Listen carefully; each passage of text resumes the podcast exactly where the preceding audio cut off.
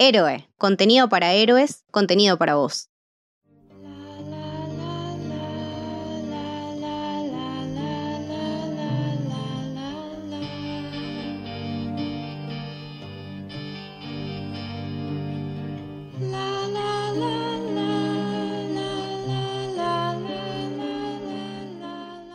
Bienvenidos y bienvenidas al Camino del Terror, este especial que vamos a hacer con excusa de que básicamente es Halloween. Estoy muy emocionada, muy, muy, muy emocionada porque vamos a hablar de una gran película con Camito. Hola Camito, ¿cómo estás?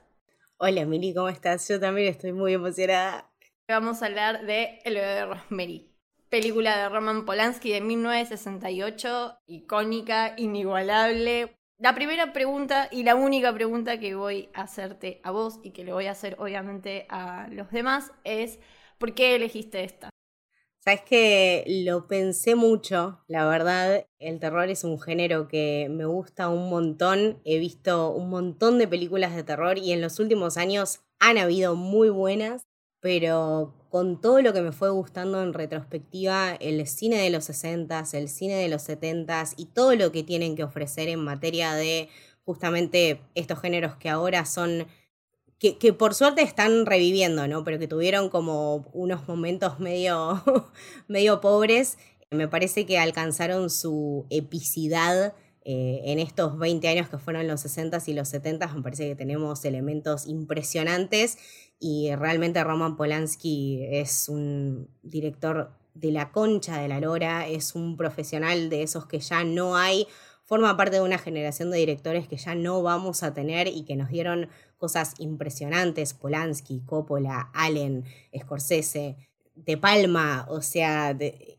esos contenidos que ya no, no tenemos y me parece que tenemos mucho que aprender de ellos y que sin ellos no existiría todo lo que nos gusta ahora, como bueno, eh, los Cohen, por ejemplo, que lo tomaron como gran influencia. Y esta particularmente es una peli de terror que te muestra que no necesitas ser un amo de los efectos especiales o el mejor en, en el tema de cómo generar un jumpscare, sino que el terror va mucho más allá de eso. Es nada, una, una película icónica y siento una base fundamental en la historia del terror. Para mí, una de las películas de terror más trascendentales en la historia de, del cine, como película en sí y como película todo lo que le aportó al, al género. Creo que siendo una película de los casi 70, finales de los 60, tiene muchísimo todavía del cine clásico. Yo la volví a ver hace poco y encontraba todos esos elementos de, cine clásico, además de la forma que tiene de, filmar Polanski, que es muy elegante, es muy Hitchcockiana también en algún punto, de, cómo toma los planos, de cómo filma, de cómo hace hincapié, esto de hacer super zooms a ciertos elementos, al vaso la manera en la que mueve la cámara en esta película. O sea, tuve la suerte de mirarla unas horas antes de que estuviéramos grabando esto y si algo que me perturbó completamente es cómo puede ser tan sádico para mover la cámara de esa manera. O sea, ya no tenemos un director que, que se meta ahí y que vos lo sientas ahí, que realmente es Roman Polanski filmando esas cosas. Yo lo siento así, es un acercamiento muy personal. Te habla a través de cómo eh, conecta él con la cámara. Eso es algo trascendental. Hace poco volví a ver el, el Exorcista y Flarkins también tiene una manera como bastante particular de filmar, pero es mucho más frío. Polanski tiene una cosa muy... Nada, se fija mucho en, el estilo. Bueno, el diseño de producción de la película es, es hermoso, es, es muy estético todo el departamento, todos los outfits que usan todos los personajes, que también van bastante en, sintonía por los momentos por los que van pasando en, toda la película. Eh, para mí el más icónico es el vestido rojo de Mia Farrow cuando están en, la cena de enamoramiento. Y otro que tengo más icónico aún, pero que ya, ya discutiremos eh, luego, y si hay algo que rescato de, de Polanski, particularmente en este rewatch, eh, lo sentí muchísimo, fue ese sentido del humor tan particular que él tiene y que es, te digo, y, y, vuelvo con énfasis a todo este tema de la generación de directores de los 60s y los 70s, ¿no? Es un humor muy particular, muy ácido, sobre todo tratándose de una ciudad como Nueva York, ¿no? O sea, tenés muchísimo ese ambiente y mucho ese manejo de la comunicación, de cómo hablaban ellos. Y ya mismo en, sus interacciones tiene cosas muy, muy picantes. Es, es realmente novedoso y casi como refrescante, pero estamos hablando de una película de los 60, ¿no? Y como aún así ahora yo, a mí, a una persona en el año 2022 me sigue haciendo cagar de risa y incomodarme. Sí, bueno, me, me pasó cuando la volví a ver, es una de las últimas escenas aparte, casi una de las escenas finales, está Mia Farrow sentada, ya que con todo el séquito de, los sectarios, esos raros oscuros, y se acerca a Minnie y le dice, ¿querés un té? Y Mia Farrow le dice, tipo, que de Tanis. Dice, no, no, este no es de Tanis. Este es té común. Pero me mata porque se lo dice, no, ya está, déjate joder con eso. Y, también pensaba esto, digo, le, está metiendo una escena claramente con, un tono cómico, no porque la línea de diálogo sea graciosa, sino por los tonos también que usan los personajes, que lo diga en ese momento, en esas circunstancias, todo como un poco bizarro.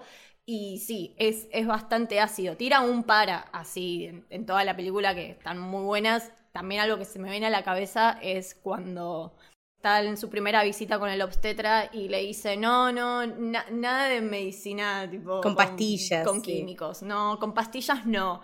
Es como, claro, el New Age pesado Hippies. Fucking hippie motherfuckers.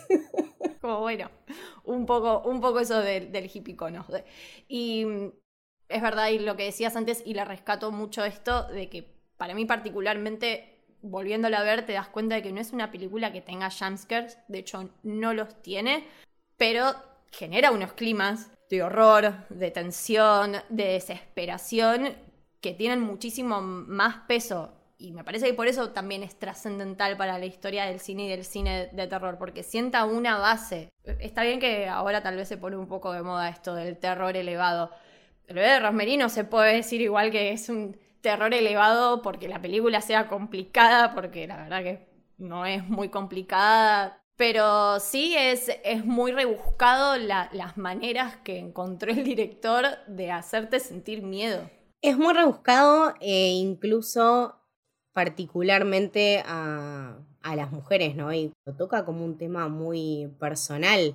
Eh, ya hablando en un idioma más objetivo y a lo que la película realmente apunta, me parece, y nos debe parecer a todos nosotros, eh, es el tema de la poca identidad y la poca propiedad que tenía la mujer sobre su propio cuerpo. O sea, estamos hablando de una mina que durante todos estos meses le hicieron sufrir una tortura atroz que estuvo a manos de eh, personas que manejaron completamente a su voluntad la gestación de, esta criatura, jugaron con su mente, jugaron con sus deseos, creo que no hay más eh, terror más grande que ese, me parece que es una situación de, no sé, de sentirte tan minúsculo y tan indefenso y una vulnerabilidad tan horrenda que ese es el terror que realmente al final del día vos sentís. O sea, llega al final del día y no estás asustado de, no sé, de un fantasma o de que te venga a buscar eh, la vieja, el viejo de la bolsa, ¿entendés? Estás asustado y, y, temes por, por tu vida y por tu propiedad y por, por tu voluntad de elegir y particularmente si sos una mujer, te, tenés el doble de miedo. Entonces, que, que una persona y sobre todo un chabón, ¿no?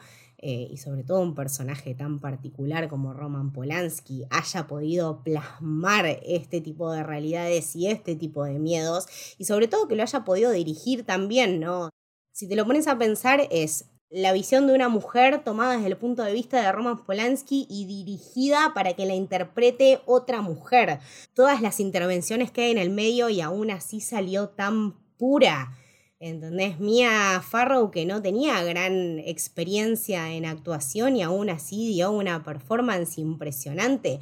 Eso no se puede alcanzar tan a la ligera si no tenés una buena dirección de actores.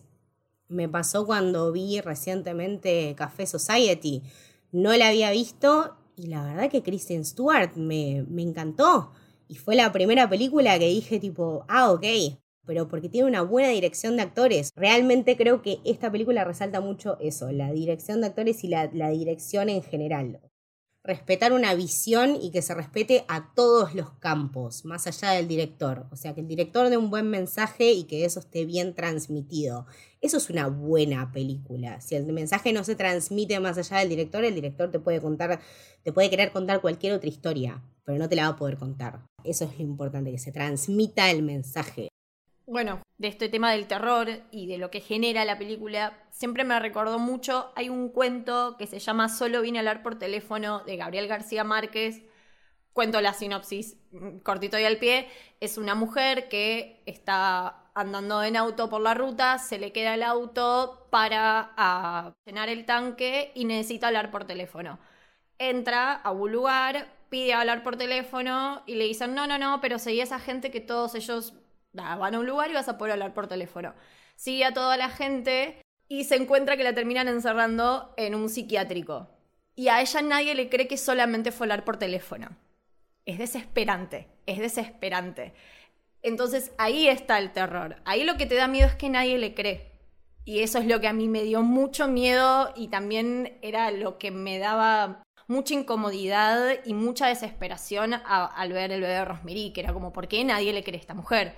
Bueno, sobre todo cuando la ves más de una vez, desde un inicio ya te das cuenta todo el entramado que se estaba formando para controlar absolutamente todo. Ellos entran por primera vez a conocer el departamento y lo primero que le preguntan a ella es, ¿tenés bebés? ¿Tenés hijos? ¿Planean tenerlos? Todo estaba totalmente digitado desde el minuto uno, que también es súper detallista en, en ese sentido. Y a partir de ahí es como decías vos, sacando el querer alquilar ese, ese departamento que, del que ella queda enamorada, esa es la primera y única decisión que toma ella en toda la película. Y hay una escena en particular que a mí me llamó la atención. La vemos todo el tiempo sin tomar ningún tipo de, de decisión sobre su, su gestación, su embarazo.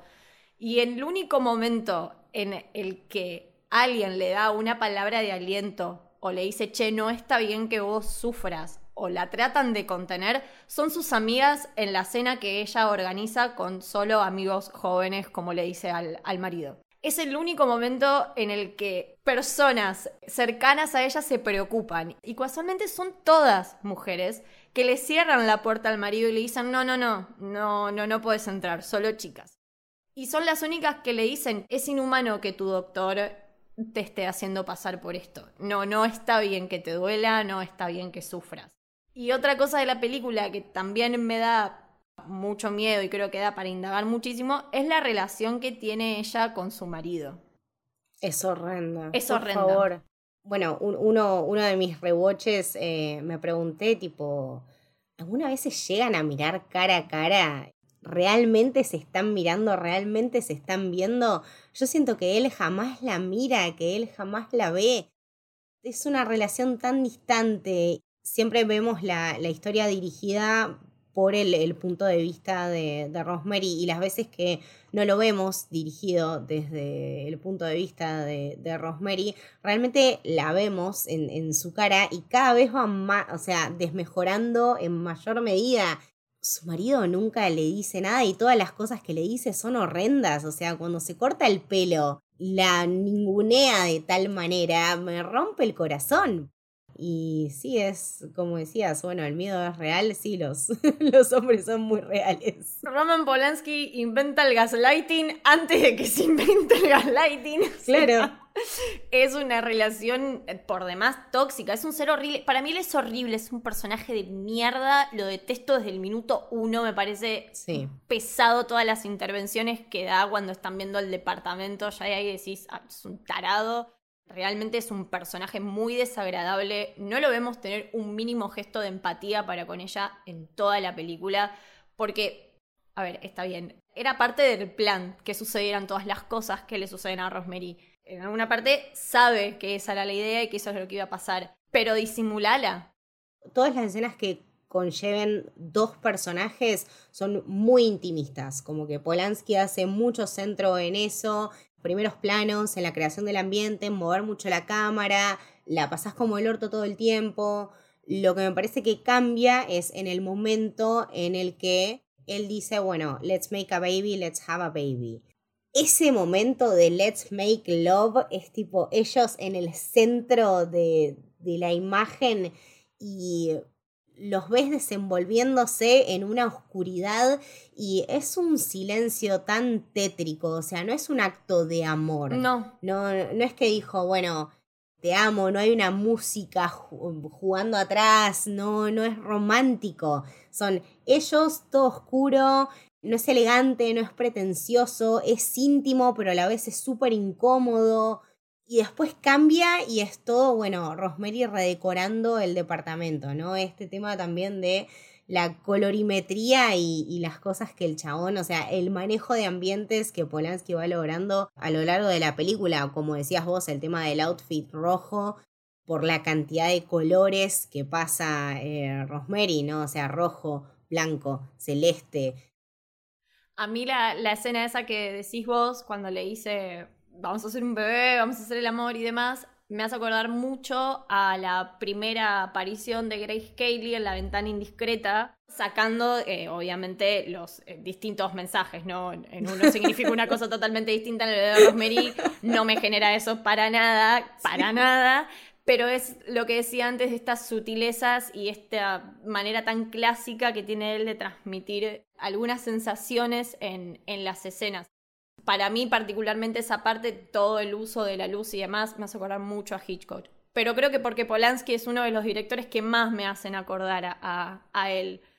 Sí, sí, no, el, manejo de las luces es ridículo, el manejo de las luces, de los espacios cerrados, lo bien que te transmite eso a un estado de mente, ¿no? O sea, cómo te, te transporta instantáneamente a ese momento de mierda que el personaje está pasando. Eso es muy Hitchcockiano y eso no es muy fácil de lograr. Y de lo que decía vos de la escena de, que bueno, que después es la escena de, de la concepción, de la violación, una escena icónica en, la película, como decíamos antes. Indudablemente, eh, el bebé Rosemary después influenció a generaciones enteras de directores, porque la verdad que esa escena quiero creer que Hereditary tiene bastante. Como que Ari Aster vi un par de veces el de Rosemary. Nada, Ari Aster también lo supo llevar muy bien esas influencias. Lo decimos como algo altamente positivo, no algo negativo. Claro, eso, claro, e, eso iba a decir. O sea, chicos, así se influencia una película. O sea, esto es todo lo que pasó en Hereditary es una influencia y eso está bien. Eso está, está muy bien y a mí lo que más me, dio terror en, esa escena, lo, y como nerviosa me ponía, no fue tanto la escena en sí, que es bastante fuerte, no deja de ser una escena de violación, sino para mí lo peor que tiene, lo más desesperante, es al otro día. Lo que él le dice a ella, de, bueno, sí, tuvimos relaciones porque vos estabas redormida. Y es es horrible cómo la trata, es desesperante. Porque aparte es uno de los pocos momentos en los que ella vuelve a insistir en vamos a hablar de esto. Es la única vez que reitera sobre algo que indudablemente y le hizo ruido. Y el personaje no se inmuta.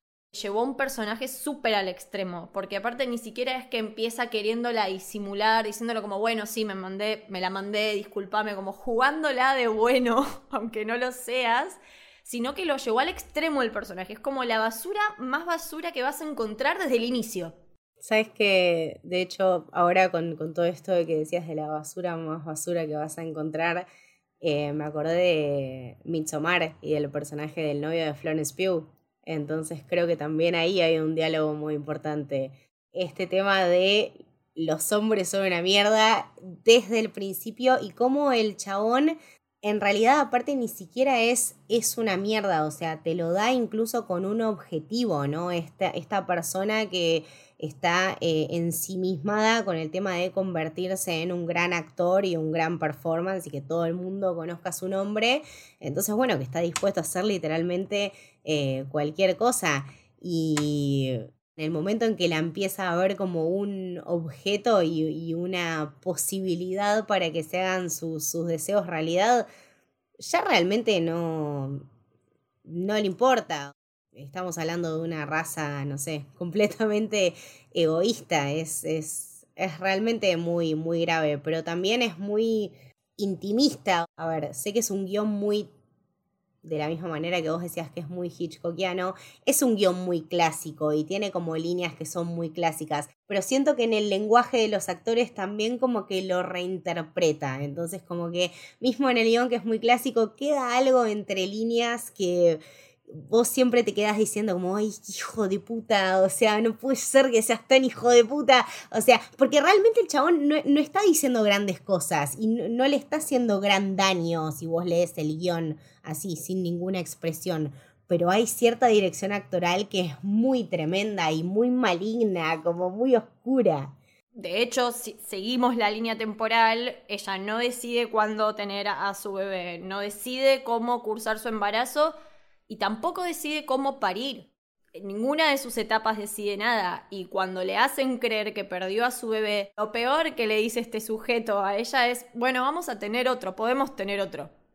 No, bueno, yo ya eso, eso es como decir, bueno, que después Romeri te escupa la cara en, la, en el final de la película es lo menos que te merecías, realmente. Sí, obvio, por supuesto. Me parece que también eh, el tema de crear un ambiente es súper importante y que Polanski creo que fue hasta ese extremo de querer filmarlo en el, en el Dakota Building. O sea, me, parece como que todo contribuyó a un ambiente de mierda y como que todo sea lo más curse posible. Es tipo, la vamos a pasar todos re mal, pero va a salir una película del carajo, chicos. Y realmente lo hizo, o sea, lo felicito muchísimo. Pero hay que generar realmente un, ambiente muy tenso porque es incluso muy angustiante. Es una persona que, que, lo tiene todo. Yo también hoy la veía y pensaba mucho en El abogado del diablo, la de Keanu Reeves y Al Pacino. Era eso, o sea, también es gente que lo tiene todo y que aún así no, no es feliz y que aparte está condenado por, por el mismo diablo, ¿no? Y todo este sueño, me acordaba también de, la escena de la violación y de, bueno, de, todo lo que ella pasa en el medio, ¿no? Cómo se imagina, bueno, eh, ella flotando en el mar, después como, de hecho, la primera escena de viejos en bolas que, que, tengo en mi mente es esa, ¿no? después vino todo lo demás, pero esa fue como la primera escena de viejos en bolas. Después Hereditary. Claro, bueno, exactamente. Te queremos, Ari igual. Y, y todas esas cosas, ¿no? Las transiciones que tienen esas escenas, es como de vuelta, el, el, manejo de la cámara de Polanski, estamos hablando de late 60 o sea, realmente son cosas que ni ahora te las puedes imaginar y la manera en que concibe el chabón el terror con, con elementos tan sencillos eh, es sumamente asfixiante y sumamente perturbador la angustia también genera mucho miedo. A nadie le gusta estar angustiado o estar triste. Que te haga tenerle miedo a eso también es algo como muy, muy rescatable. Lo que decíamos antes en relación a, lo clásico, como el personaje de ella va juntando todas las, las fichas de los rompecabezas y va armando ahí y hilando la historia y cómo sucedió todo, ¿no? Como esas pequeñas pistas que nosotros tenemos desde, desde el inicio, porque tenemos también otro punto de vista, ella como que lo empieza a armar y esa estructura muy del noir también. Sí, detectivesco. Claro, cuando el amigo le regala el libro y ella ahí empieza a investigar este tema de, los magos y el título del libro y lo que significa y después cuando va al obstetra y agarra la revista que dice, Dios está muerto. Ay, Polanski sí, pero que no grite.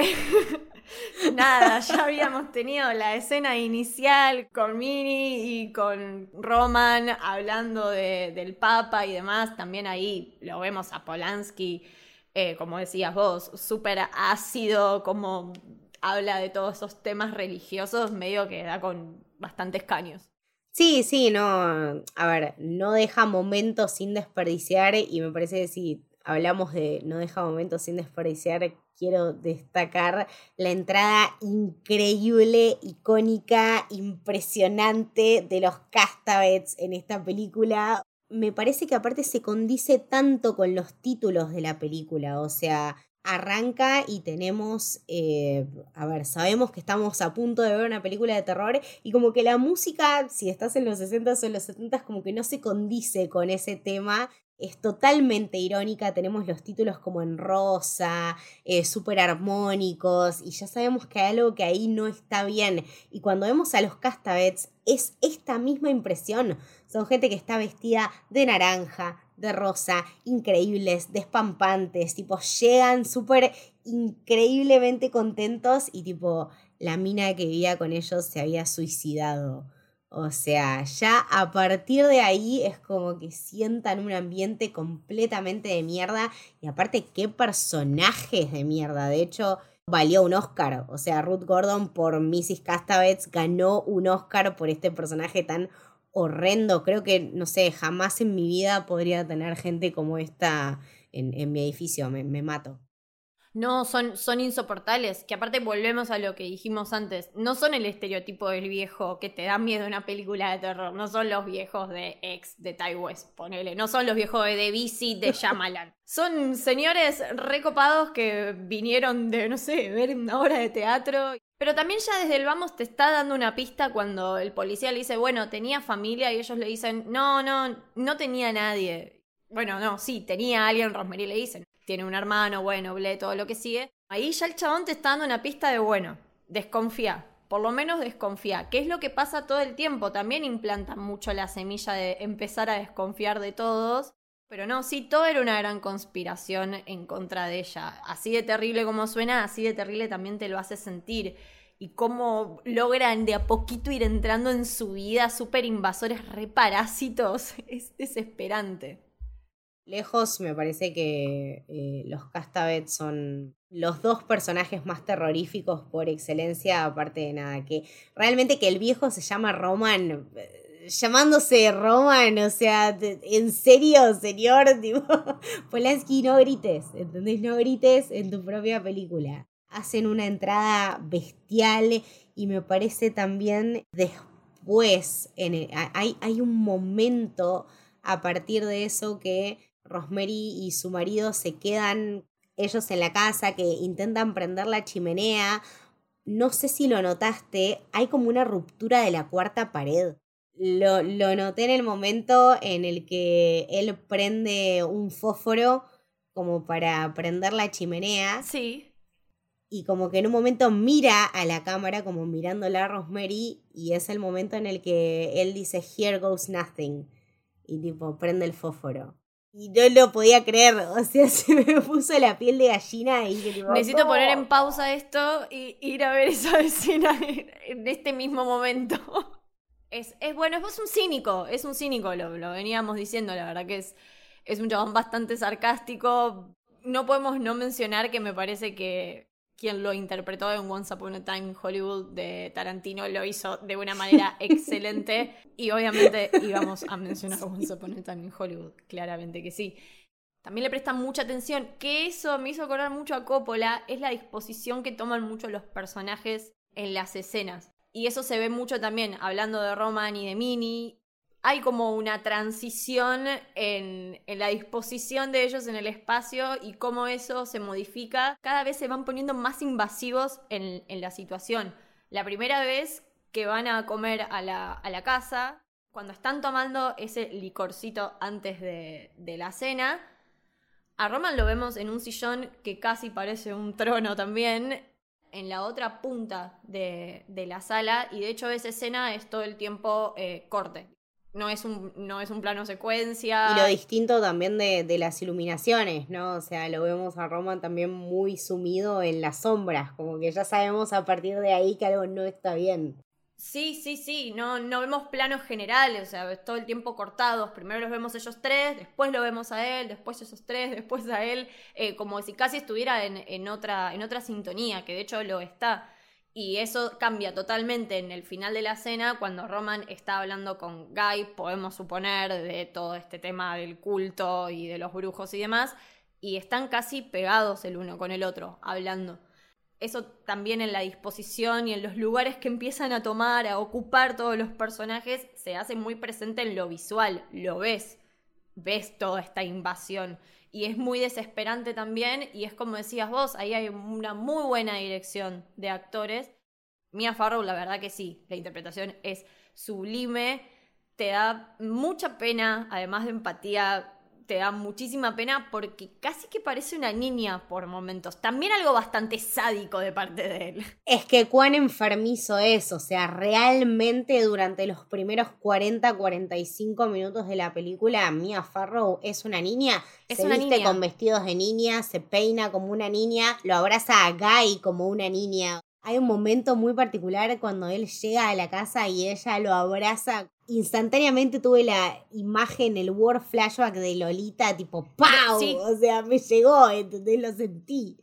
Y fue, y fue terrible, porque es eso, o sea, también a partir de esta experiencia es la transición de una mujer de ser una niña a, no sé, pasar las calvaries y, y- y las cosas horrendas que te hacen vivir. Entonces hay una maduración, pero ¿a qué costo? La vemos literalmente cayéndose a pedazos. Es, es horrendo. El deterioro es visible y es muy desesperante. Mia Farrow, decías vos, tenía pocas interpretaciones en su haber y sin embargo nos regaló una de las escenas más icónicas del cine de terror, que es cuando se encuentra con, el, con su hijo, barra, el hijo del demonio, eh, cómo se le transfigura la cara, no se escucha absolutamente nada, pero cómo lo vemos todo a través de su expresión, cómo logró eso ella y Polanski, no lo sé, sus tonos de voz. eh, es realmente una... Por eso te digo, son performances y son eh, momentos del cine que ya no vamos a conseguir ahora. Si vos querés hacer una cosa así ahora, no lo vas a lograr. Era ese momento y era con esa actriz y era con esa dirección de actores. Es algo sumamente instantáneo, real, auténtico, por eso también vale tanto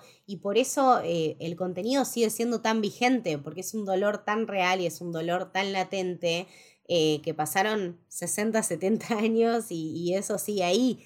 Entonces, eso también es lo que lo hace cine, ¿no? O sea, los colores siempre significan lo mismo y la temática siempre significa lo mismo y este problema de alguna manera siempre está presente. Entonces, por eso justamente se conserva como una obra de arte. Es algo mucho más valioso que, no sé, mismo la persona que la hizo. La obra también nos pertenece a, a nosotros y a nosotras. Está bueno apropiarnos, no porque se cancele a un director o a una directora, me parece que hay que dejar de ver sus obras o analizarlas. Al contrario, me parece hasta peligroso, es parte de nuestro patrimonio, hay que apropiárnoslo y hay que seguir debatiéndolo.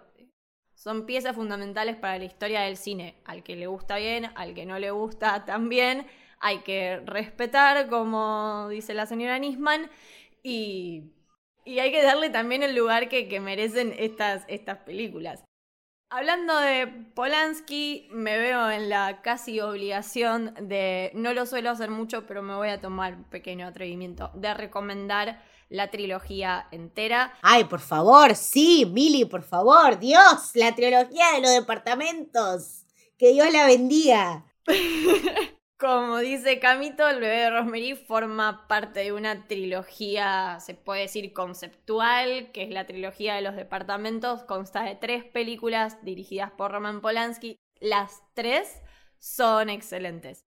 Mi preferida es Repulsión. También su protagonista es una mujer. Es un poco menos dinámica que el bebé de Rosemary. No es una película igual de fácil de, de- de llegar. Es compleja en, en todo sentido, pero es excelente. Y bueno, el bebé de Rosemary. Y por último, El Inquilino, que dato a color actúa él, actúa Roman Polanski. Está muy buena, de las tres no es de mis preferidas, no es que mala ni nada, simplemente no es de mis preferidas.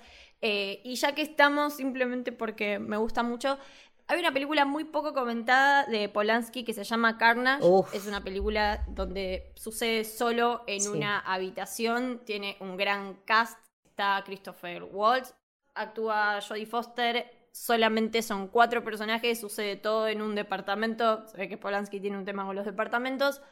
También la, la recomiendo, esa es mucho más actual, de hecho, no, me acuerdo cuándo salió, pero creo que es de las más nuevas de, él. Bien, sí, yo nada, sí, si puedo tomarme también el, el atrevimiento, una breve recomendación, ya que hablábamos de esta generación maravillosa que, nos dieron los años 60 y los 70. Eh, les recomiendo muchísimo que visiten lo primero que, no sé, los primeros 15 años de, Woody Allen, por lo menos 5 de, sus pelis eh, principales.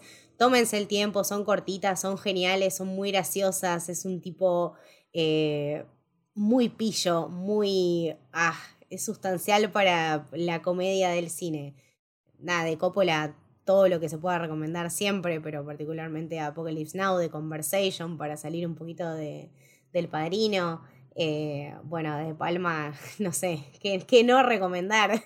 Eh, nada, revisitar estos contenidos y, darnos cuenta un poquito de, de, cómo llegamos al terror que llegamos y a los contenidos de comedia también que llegamos, porque de la mano del terror también viene la comedia y sobre todo en esta generación actual que tenemos, por ejemplo, no sé, Jordan Peele, Ty West, ¿no? que manejan la comedia de, una manera tan singular y para mí de lo mucho que aprendieron de, esta generación de directores. Entonces, todo lo que se pueda revisar de ellos es siempre muy bienvenido. Bueno, creo que ya hemos abarcado bastante, o eso hemos intentado, por lo menos eso es lo que tratamos, homenajear un poquito, un poquito, poquito lo, enorme y magnífica que, es esta película. Camito, muchas, muchas gracias por haberte sumado. Decinos dónde te podemos leer, escuchar. Bueno, nada, muchas gracias por invitarme. La verdad tenía muchas ganas de hablar de esta peli y me podría quedar dos horas más o tres horas más y nosotras lo sabemos, pero bueno, me parece que acá es ideal.